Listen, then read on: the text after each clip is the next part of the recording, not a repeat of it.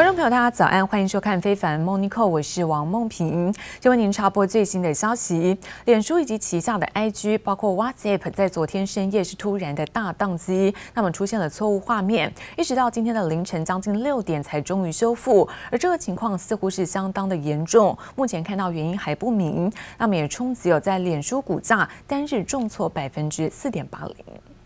The Nasdaq, the biggest laggard on the day, down about two and a half percent here as we see a rotation out of tech. Facebook down over five percent doesn't happen that often. Uh, it's the biggest hit this stock this stock has taken since late October of last year, so almost the worst day in one year.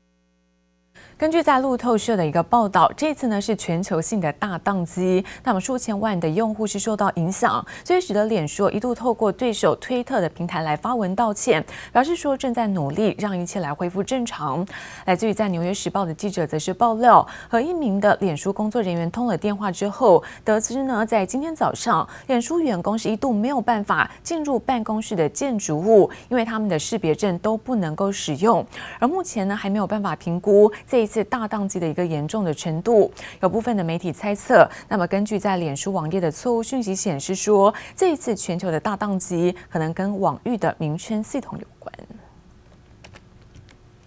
而美国股市呢出现比较明显的下挫，在昨天呢，道琼又大跌了三百二十三点，纳斯达克跟费城半导体甚至重挫百分之二。最主要看到半导体跟原物料这些供应短缺之下，那么高通膨的担忧，那么持续席卷在华尔街市场。我们看到在十年期美债殖利率的走扬，而科技股市遭到了一个严重的抛售。那么能源股呢逆势走高，美股四大指数全盘皆墨，可以看到中场道琼大跌了三百二十三点。跌幅快要逼近百分之一，科技股纳斯达克更是重挫百分之二点一四，标普百指数下跌是百分之一点三零，而费城半导体跌幅则是在百分之二点四九。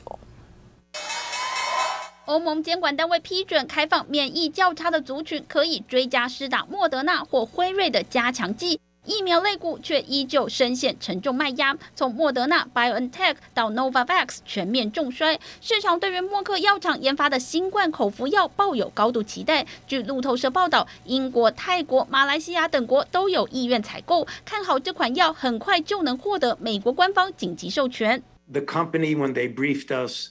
last night, had mentioned that they will be submitting their data to the FDA imminently. Uh, the data are impressive. Merck is going to start filing the data as of this week on sort of a rolling submission. I think they could be ready to request an emergency use authorization as early as this week. 拜登政府发表最新对中国贸易战略。美国贸易代表戴琪在华府智库的演说中强调，要恢复与中方直接交涉，并要求中国落实美中第一阶段贸易协议。We will discuss with China its performance under the Phase One Agreement. China made commitments that benefit certain American industries, including agriculture, that we must enforce. 戴琪宣布允许美国企业寻求部分产品的关税豁免，但也紧咬中国未履行第一阶段贸易协议不放。根据智库彼得森国际经济研究所的统计，中国去年只完成了百分之六十二的美国商品采购目标，而截至今年八月，中国完成率达百分之六十九，距离目标还差三成。Ja, normalerweise beginnt es die Zeit des goldenen Herbstes an der Aktienbörse, aber wir haben drei massive Herbststürme auszuhalten. Das eine ist die steigende Inflation, das zweite die Angst vor steigenden Zinsen und drittens die Konjunkturdelle, weil ja Rohstoffe und Lieferengpässe vorhanden sind. Das sorgt dafür, dass die Märkte jetzt angeschlagen sind und dass es sehr volatil bleiben wird. 从历史数据来看，美股在十月份向来波动较大。周五将公布的美国九月非农就业报告将是市场解读经济复苏展望的重要指标，也是影响美股后市的关键。记者王启文、杨启华综合报道。而美股的财报季呢，就即将在十四号开始开锣。不有华尔街分析师警告，美国企业现在获利呢是面临到诸多的风险，尤其在供应链的限制呢是最为严重。就是现在疫情持续影响，包括工厂和港口，甚至在能源危机的恶化之下，而全球供应的瓶颈问题是每况愈下，不但打击了在经济的复苏，还有可能进一步呢会干扰是全球的供应链，同时加剧在全球的一个通膨压力。而高盛就把供应链限制列为是财报季的一个首要风险。同时，在大摩的策略师团队也表示说，供应链瓶颈成为是获利预期的一个重大风险，认为在企业财报虽然有望是优于市场预期，但是超越预期的幅度很难和上半年来做相比。好，另外只是带您看到是在美国的众议院，在上个月二十九号呢通过了法案，同意暂停是实施债务上限规定到明年的十二月份，来避免是政府的关门。不过现在由共和党把持的参议院最快可能在本周表决此案，而且共和党人有可能会再度出手挡下，引发现在美国总统拜登他罕见的公开发言炮轰。What they're doing today is so reckless and dangerous in my view. Not only are Republicans refusing to do their job, they're threatening to use the power, their power, to prevent us from doing our job, saving the economy from a catastrophic event. I think, quite frankly, it's hypocritical, dangerous, and disgraceful. Their obstruction and irresponsibility knows absolutely no bounds. 好，可以看到拜登呢气急败坏的痛批共和党是拒绝做好他们的工作，同时还威胁呢利用权力来抑制美国政府呢是避免违约，而这非常危险也非常的丢人。那拜登这么激动，就是因为美国国会必须要在十八号以前来提高是政府现有的二十八点四兆美元的债务上限，否则美国可能会面临到债务的违约，将会严重冲击经济。而到了在十二月三号，美国政府还有关门的一个风险，因此呢在政治上更是不利于在民主党，而最后拜登更坦言了自己可能没有办法保证在两周之内能够上调是联邦政府的债务上限，暗示说这场由国债引发的经济危机恐怕是难以避免。而美国的贸易代表呢，戴琪最新也针对在美中的贸易政策是发表谈话。他表示说，美中在第一阶段贸易协议的效益呢是有好有坏，而他会确保在中国落实承诺，同时动用是所有的工具来捍卫美国的经济利益，包括像是要视情况来启动三零一调查。Above all else, we must defend to the hilt our economic interests. And that means taking all steps necessary. We are going to have uh, and intend have to have really honest conversations with China about all of the elements of the Phase One agreement. These are commitments that China made. Uh, they are commitments that um, our uh, businesses um, and uh, workers in certain sectors have looked to. Um, and um, um, we will have to address where this relationship goes.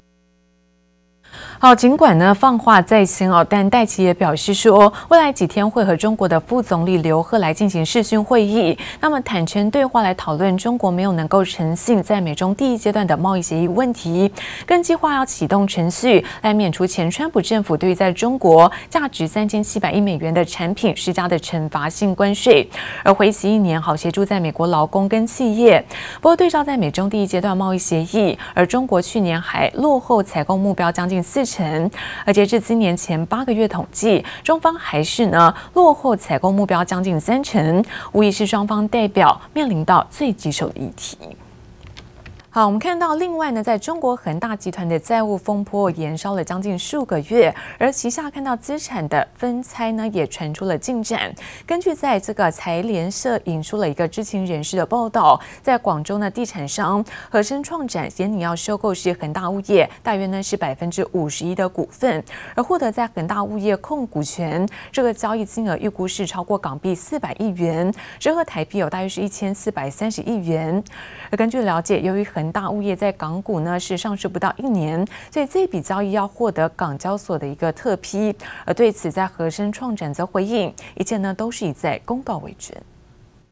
中国恒大有人要接手了，传出就是中国地产界五大天王之一，由广州和生创展将斥资四百亿港币，取得约百分之五十一恒大物业过半的股权。We are seeing now some solution over the past few weeks, maybe today. There is also some solution here. 和生创展跟着中国恒大和恒大地产一起停牌，更在港交所公告已同意收购一家香港上市公司股份，因此市场直接解读就是要出手救恒大。这家公司相对恒大显得超级低调，消息一出，业界也相当吃惊。跟我来。和盛中央城约二百七十万方旗舰级体量，相当于三百六十九个进行欧洲杯决赛的伦敦温布利球场。和盛创展是中国知名的大型地产开发商，和碧桂园、恒大、富力地产、雅居乐、合称、华南五虎都从中国广东发迹。和盛创展在一九九二年创立，创办人朱梦一有中国地产教父的称号，去年六十一岁时才交棒给女儿。朱梦一家族的财富在富比士杂志二零二一年中国富豪榜上排在第九十三名，一度传出碧桂园和万科都曾和恒大接触，想接洽合并事宜，不料却是和盛创展杀出重围。We don't think there is a further contagion effect to the overall property Uh, sector, but also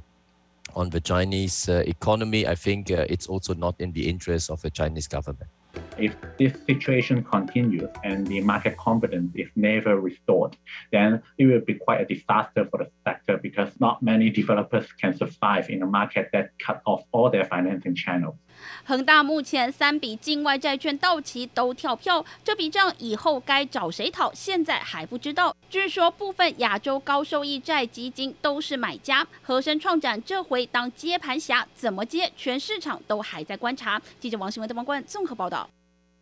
而中国恒大看到债务的危机做延烧，现在引发了全球的高度关注。如今看到恒大的创办人许家印再被爆出，早在二零一九年在武汉的科技大学，那么担任是指导教授的时候，他的论文就曾经针对在恒大财务风险做预警，让外界也解读说许家印其实早就对于恒大破产是心里有数。而看到在香港的财政司长也首度呢出面信心喊话，强调说恒大的债务只有占香港银行资产大约百分之零点零五，因此不会对于香港带来是任何的系统性风险。论文封面指导教授栏位上，正是引爆中国房地产危机恒大创办人许家印的名字。看看内文一看更不得了，竟然是针对恒大集团财务风险预警管理进行分析，并提出了四大因应对策。可见恒大债务危机早已埋下伏笔。因此，就有中国与香港媒体解读，许家印早就对恒大破产心里有数。刚好这几年的情形里面来说，中国的房地产的销售开始转差，他就被迫，诶，资金进来的少，但是手上的库存一大堆，你还要提列什么利息费用、债务费用一大堆，最后变成是压垮他的最后一根稻草。就他知道问题所在，但是他也没有能力去改善。徐家印同时也是美国西阿拉巴马大学荣誉博士，也会回母校武汉科技大学指导学生。如今过去指导论文被爆出，眼尖的投资人更发现，许家印二零一九年参加发布会时，也曾遭到媒体爆料公司现金流紧张。说恒大现金流非常紧张，啊，现金流要断了。好了，你说断了是吧？我马上打立即二十亿美金上到证券公司那个户上去买买债去了。所以说我看可能我们这个二十亿美金往这个证券户上一放。他媒体再没有谁说我这个呃，这个这个现金流紧张。出手阔绰与现在相比，让人不胜唏嘘。而恒大债务风暴也让香港财务司长首度出面信心喊话，表示恒大的债务风险只占银行体系百分之零点零五，仅一百四十亿港元，破险程度小，要外界不要过度紧张。恒大风暴不止牵动房市圈，连带金融市场也跟着胆战心惊。就看中国政府下一步动作能否让恒大再度起死回生。记者刘富慈、陈玉志台北采访报道。而从在八月下旬以来，大陆呢大约有二十个省份是宣布限电跟限产，一直到了在九月下旬，这个限电的冲击扩大，部分地区在民生用电开始受到影响。但其实从今年中开始，广东呢、江苏跟浙江等地就已经有陆续发布是有序用电的通知。以在广东为例，看到五月份开始执行哦，是开五停二的一个错峰用电方案；六月份升级是开三停三；九月份再升级为开二停五，而部分地区。甚至是开一停六，只是一开始呢，这个限电只有针对在电解铝、包括钢铁、水泥这些高耗能的企业，一般民众是根本感受不到这个缺电的危机是迫在眉睫。一直到有人在电锅里的饭煮了一半，有人呢被困在电梯当中，有人因为手机没有电而出现了与世隔绝的一个恐慌感。专家认为呢，中国限电其实就是比较典型的一个灰犀牛的事件，很有可能发生，而且影响巨大，但是却。被众人是忽视的一次危机。而随着现在中国为了达成双碳目标，那么持续加强是能耗双控，可以预期在价格低廉的能源恐怕不复见，甚至将会进一步影响到全球的相关供应链。好，另外则是看到，在新冠疫情的笼罩之下，澳洲墨尔本从去年的三月份开始，一共经历了六次的封城，那累计到周二迈入到两百四十六天，也已经打破纪录，成为是全球封城时间最长的城市。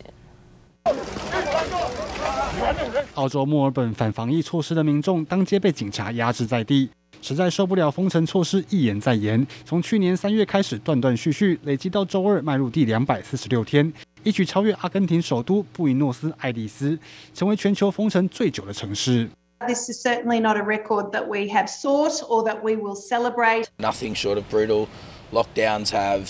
um, broken the hope of a lot of our um, small business operators. 墨尔本封城已经八个多月，对维多利亚州经济造成严重冲击，每周经济损失七亿澳元起跳，相当台币一百四十二亿元。仍有超过二十五万人领取失业救济金过活，比疫情前增加超过百分之四十五。但为了要把疫情控制住，政府要大家咬牙撑下去。It was uh, an awful sacrifice, but uh, what a what a triumph ultimately to have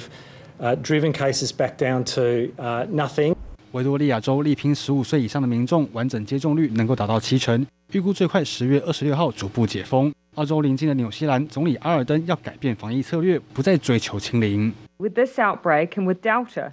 the return to zero is incredibly difficult, and our restrictions alone are not enough to achieve it quickly.